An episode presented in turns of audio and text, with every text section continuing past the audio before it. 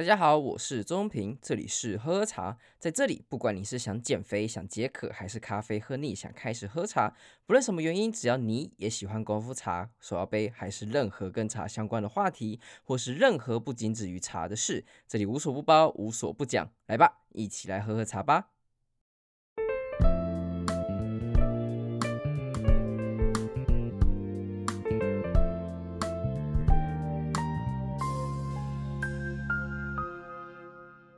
大家新年快乐！在这个时间，现在是过年，也是牛年的最后一天，今天除夕，会在这个时候录音，然后再上传，主要也是因为觉得好像在过年的之前，应该跟大家聊聊一些事情。原本是规划是说，想要来跟大家聊一下有关于我们就是新年的时候有哪些茶文化啊，或过年的时候有什么喝茶的一些礼仪啊，或是一些习俗。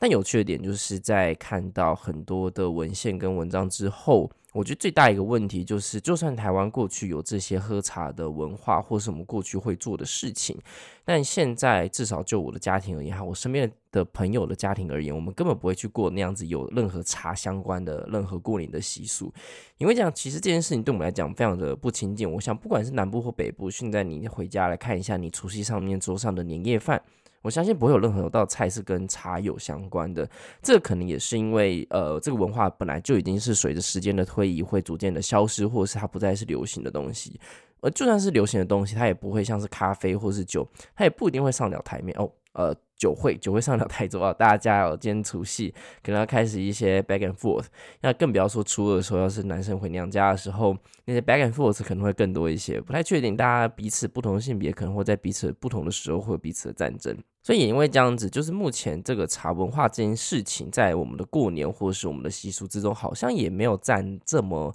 举足轻重的地位，所以。在看到这边之后，我那时候就改了一个方向，想说，OK，那我们台湾没有一些茶的文化习俗，现在只有看不到的话，那看看中国那边有没有什么一些茶的文化习俗是可以借鉴跟参考，还有就是，诶，说不定有跟我们雷同的地方，毕竟我们也是很多文化是严格在那个是那个地方的。但有趣的点就是，的确，中国大陆它有很广。袤的一个地点，然后有不同的省份，然后每个南北文化、东西文化之间的喝茶有很大很大的不同。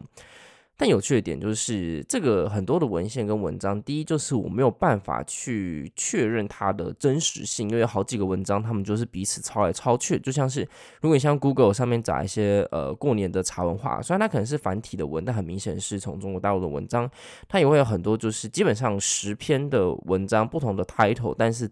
内文是完全一模一样的，讲江西的茶文化啊，讲四川的，讲广东的，等等等等等。那这件事情我没有办法去为大家确认，因为毕竟我没有在那边生活的经验，所以我没有办法很确认说，OK，他们到底是不是有这样的茶文化。但我有问一些身边的朋友，的确，呃，福建啊等等，他们地方是非常喜欢喝茶的，而且他们甚至喝茶喜欢到可能去机场的时候都会拿出那种旅行组，然后开始在呃搭飞机前开始喝茶。这个他们很喜欢喝茶，没错，但是。这个点是在于，是说这件事情它并没有可能的是在过年中长期发生，因为我相信他们可能喝白酒或是喝呃龙山泉，I don't know，反正就是喝白酒的机会可能会比喝茶还要多，非常非常多的。喝茶真的是非常非常小众，就是如果在这过节时候要特别喝茶，应该是。那位长辈特别的难搞，我相信是这样子。我并不觉得一般的家庭之中会特别把茶席或是围炉这件事情的茶文化给拿出来，也因为这样，呃，这件事情我没有办法 confirm，我没有办法为大家确认，所以我狠下心就直接把这个新年的茶文化这件事情直接给砍掉，因为我不觉得，呃，在过年这时候。我们这一代人可能还有太多的跟茶相关的茶文化的连接，当然这也会连接到就是茶香到底在我们的人生中摆了什么样的目的性，还有就是它到底是不是很重要。说真的，就是我们得反思这件事情嘛。那你当然看到最上个月我们有做茶经的文，哎，没有到上个月啊，这个月我们做茶经的的 podcast，然后上个的月它有茶经刚播完结束嘛，所以好像就是。我们的同温层之中，似乎觉得，哎，茶是不是又开始重新进入大家的视野之中？跟大家分享一个很有趣的点啊，就是我曾经跟一个老板然后聊天，他很喜欢喝茶，但他是做完全不相关领域。那我那时候我就跟他聊说，哎，我有可能想要从事茶方面的工作啊、行业啊等等等的事情。他当然很尊重，不过他也讲了一个很实在的点，就是。他也很想要做茶相关的事情，但有很很现实面就是。现在的显学就是咖啡，而且它的咖啡是整个是所向披靡在整个市场之中。你要怎么如何去让百分之九十的大众选择喝茶而不是喝咖啡这件事情才是最困难的。OK，茶当有一定的小众市场，在亚洲我们喝乌龙茶、喝东方美人，在中国他们也会喝各自的喝绿茶、喝白茶、喝岩茶等等等这样子的市场。日本有绿茶、煎茶等等。但一个很现实面的问题就是，大部分人喝什么？大部分人喝什么才是钱会去哪里的地方？如果想要走比较资本、比较大的行商业模式的话，做茶这件事情，至少我们举目所见，它很难去成为一个直接一点就是上市公司。我们就看最近的上市公司，它其实 Louisa 它是卖咖啡的嘛，它当然也会卖一些小品卖茶。那 Starbucks 它自己也会卖小品的茶，因为那是并购 Tivana 之后。那这个点是在于是说，不会有一个以茶为主的餐厅或是上市公司上市在这个台面之上。那这个现实点就在于是说，这件事情年轻人可能有些少部分人会在乎，但大部分的人是不是很 care？就是他要喝什么茶，他想要做什么样的事情，所以。喝咖啡这件事太简单，就像是我自己可能每天早上也都会先来喝一杯咖啡，而不一定是喝茶。为什么有很多点嘛？就是第一，就是你可能会受到娱乐文化的影响，不管是美国或是现在呃陆剧、台剧等等等等，喝咖啡这件事情就是不断的。出现在我们的影视作品之中，它一直在 remind you，就是说，呃，喝咖啡是一件很浪漫、很文青、很自然一件事情。早上喝咖啡是一个一个 must be，就是一个非做不可的事情。上班之前的提神等等等，那更不要说就是除了舆论文化之中，还有很多的商业，还有等。各式各样的产品都是推广就是咖啡的事情。那茶这件事情可能会觉得哦，它其实很多人会讲卖茶，很多人讲喝茶比喝咖啡还要更经济实惠，喝得更健康。为什么不喝茶呢？这个很现实面嘛，就是没有刚刚没有提到的。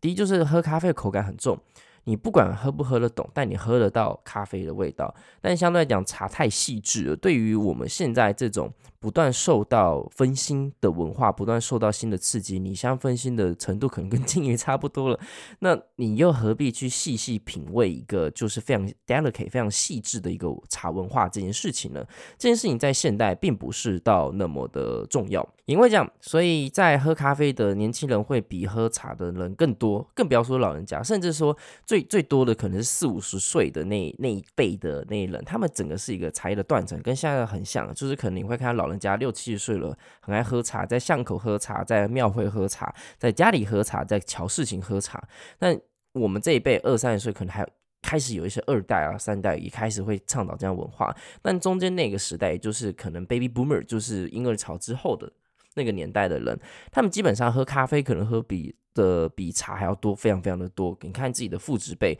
呃，有可能很多都是喝咖啡比较多的。当然，我相信有很多是喝茶的，但是就看一下它的比例大概多少。目前我没有实际的数字，但是至少我所观察下的话，可能是还是喝咖啡的多了很多。那不要说这个，就是我们回到原本的，就是茶跟咖啡原本的根本的问题嘛，就是口感上的不同。就像是我拿去国外的时候，给一些朋友喝，他们的确会觉得，哎，酷，茶是一个很有趣的文化，但是。他们喝不懂，像是你给他喝东方美人、喝乌龙茶、喝一些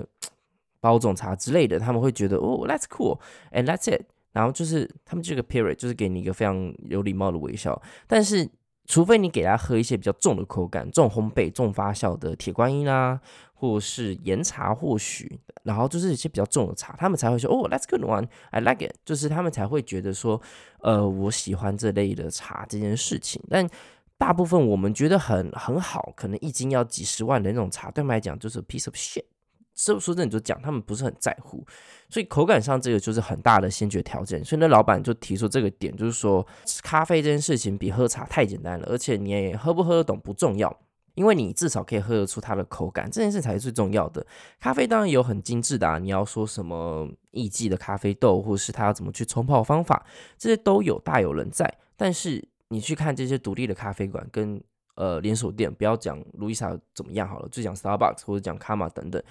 要的东西不是说所谓的多好喝，你好喝到一个极致就好了，就是所谓的八十二十法则嘛。你只要到一个点之后再上去，基本上它的 margin 它的那个投报率费会低很多。那你又何必到这么的极致，然后去讨好那一小部分人？的口感，而且那一小部分人基本上也是非常难搞的，那种难搞程度就是他们有自己喜欢的口感，所以当他们去，他们会去踢馆，他们会去各式各样所谓独立的咖啡馆或者世界冠军的咖啡馆，会说哦，这支咖啡比较好，因为它有什么香，然后或者前味、中味、后味。说真的，你身边有这个人，这种朋友多少？很少啊，而且这些人基本上有一定程度都还蛮难搞的。说实在。作为商业来讲，你又何必去讨好这些少部分人呢？这是一个很现实的问题嘛。所以这个第一个点就已经精精确确的，其实已经开始有点宣判茶一点死刑。当然这是现代的趋势。然后第二个点也不要讲，就是茶将怎么样。像世界上来讲，喝茶的国家的确很多，而且渐渐也都是越来越发展的国家。中国很强很强烈，他们的经济能力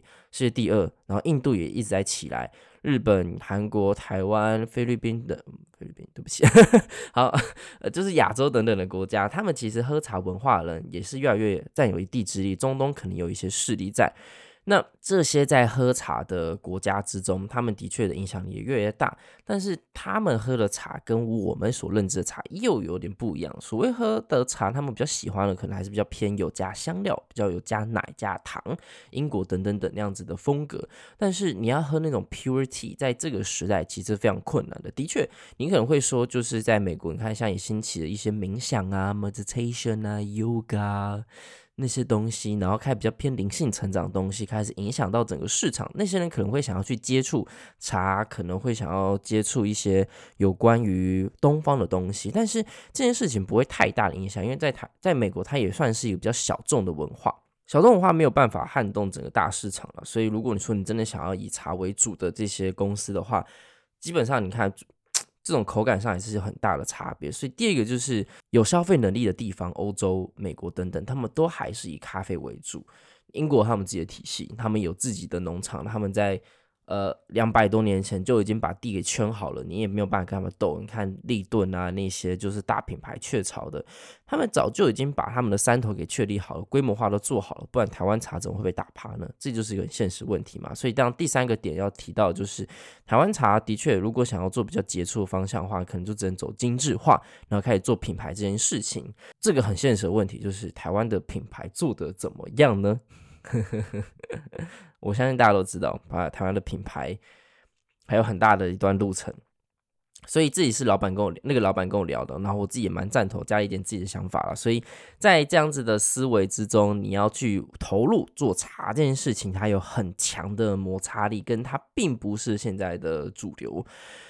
对，其实聊到这边你会觉得、好像有点负面，对，它就是负面，因为这的确就是我这几个月或这几年下来一直在思考的点。那那那天跟老板聊完之后，再加上最近的感受，其实还是会更深刻，就觉得感受到。呃，现实面就这样，所以如果你想要做做到上市，想要做到很大的市场化，茶基本上在这个时代是非常非常困难的。我们现在看到市面上很多在做以茶为主的公司，他们现在的状况怎么样？你大概可以知道了。尤其是你不要说他们做不好，我相信他们很努力，他们有很花很多力去想，呃，什么样的新产品，什么样去构思这件事情。但是这就是所谓的投报率跟 CP 值。同样一件事情，你投在虚拟货币或投在股市之中，你回到了成本，或是回回报给你的一些呃 feedback。我讲的是 podcast 做 podcast 这件事情了，你同花同样的一份心力，你可能多花两个小时在做我们的文案的做的一些 preparation，然后或是你在找题材，你做新闻、做虚拟货币、做财经等等等，回报率都会比做茶或者做咖啡这样子的节目、做饮食这节目还要高很多。这就是毛利率还有利润之间差别嘛。讲这么现实，就是因为有没有赚钱这件事情才会吸引人才的进入，没有人才进入这个市场就很难继续活下去。那你会说，OK，现在有茶二代或农二代开始做事情嘛？台湾感觉就是哎，蒸蒸蒸日上。这个点是在是说，全世界只有台湾这个国家而已，但是。你要看看中国大陆或看日本，他们也有很多很厉害的二代跟三代，台湾怎么拼得上？我们就讲一个很现实的问题：你有用过台湾的电商吗？台湾电商上面写的文稿，还有他们卖的东西，你去再去跟世界上杰出的电商，不要说什么，就阿里巴巴好了，然后或是美国的亚马逊，你去看一下他们的做法，还有就是他们运费方式，还有他们集中方式，你会觉得台湾电商真的是。很难过啊，只能说很难过。像现在市占第一嘛，我没记错，市占第一就虾皮已经把 PC 用干掉嘛，我没记错的话，虾皮这件事情他们在中国完全做不起来，因为他们竞争力太低了。但是在台湾是做的有声有色啊，这就是很现实的问题嘛。台湾的经呃电商的商圈的环境就是这样子啊，可以讲这一段嘛？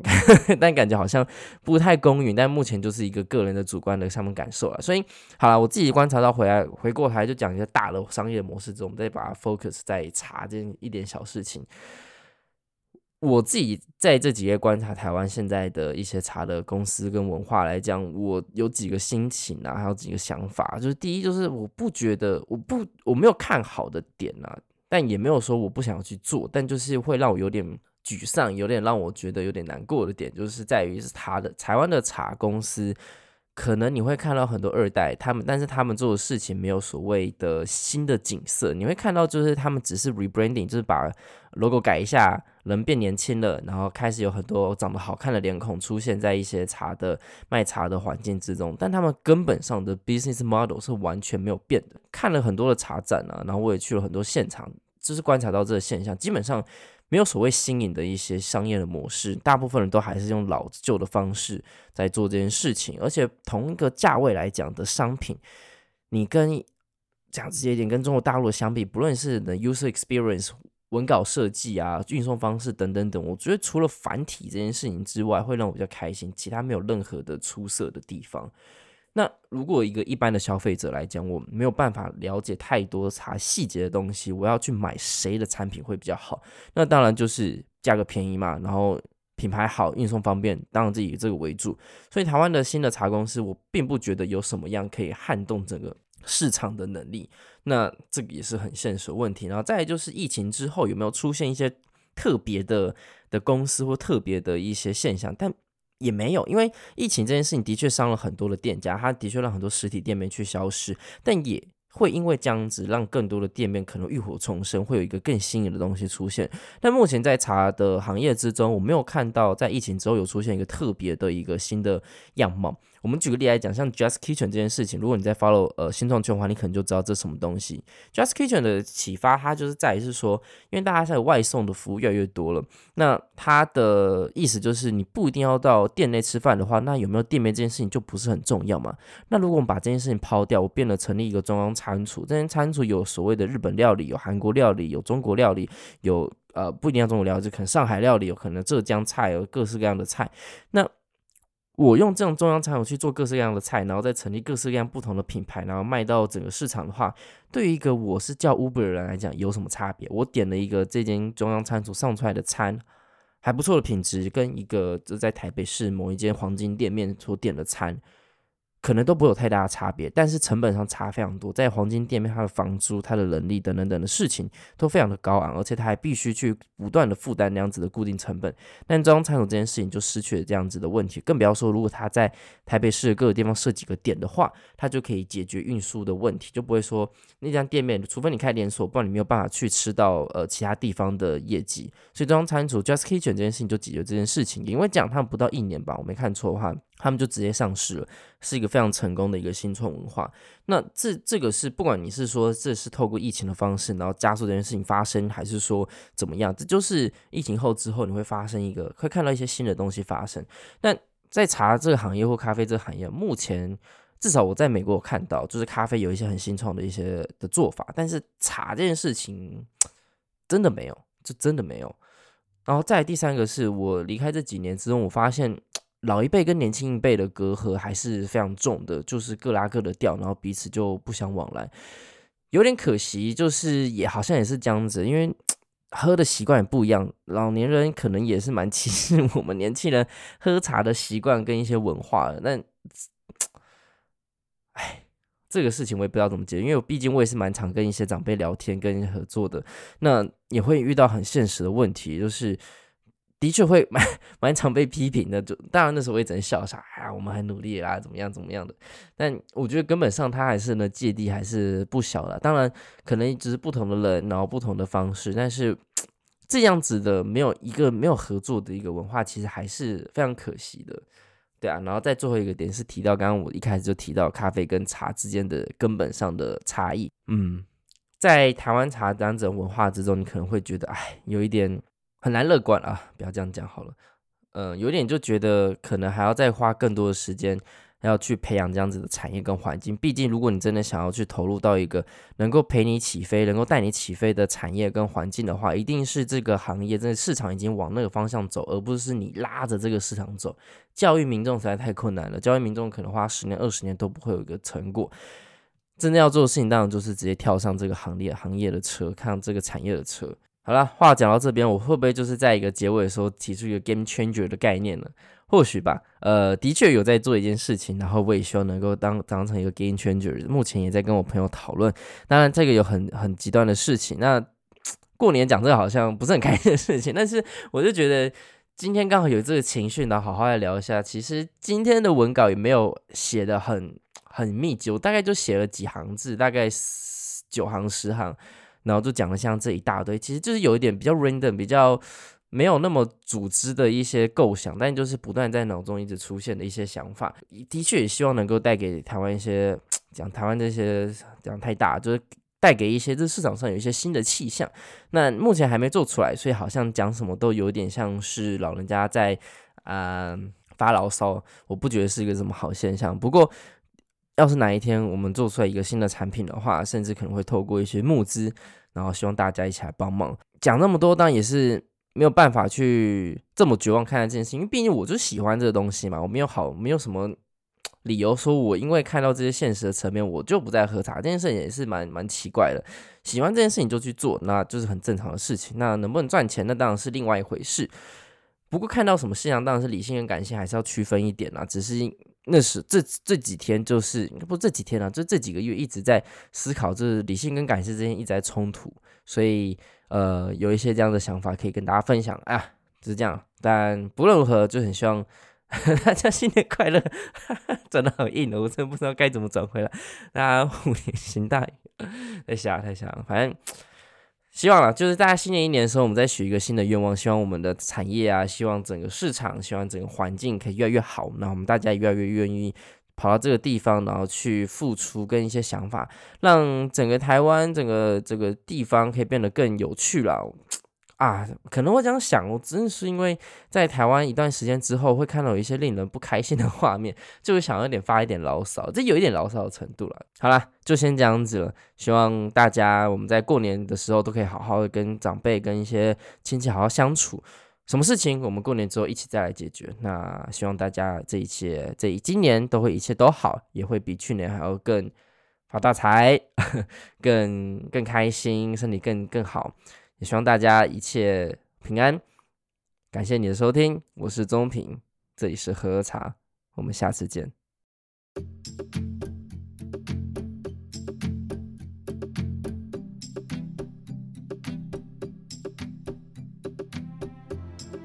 喝喝茶创立的目的是由于过去学茶的过程之中，发现茶的门槛充斥着高大上，还有一堆玄学，让人很难亲近。因此，希望透过这样的平台，用最简单、直接且轻松的方式，好好认识这位最熟悉的陌生人。此外，也可以透过茶桌上认识不同的人，扩展生命的广度，跟喝喝茶一起增加不同的知识。当然，喝喝茶也非常需要你的支持，不论你是想要用一杯下午茶的钱，还是一货柜的茶都好。你们的支持是我持续努力的助力，但不论如何，都需要你的订阅和分享，并且推荐给更多的朋友，让喝茶小圈圈更扩大。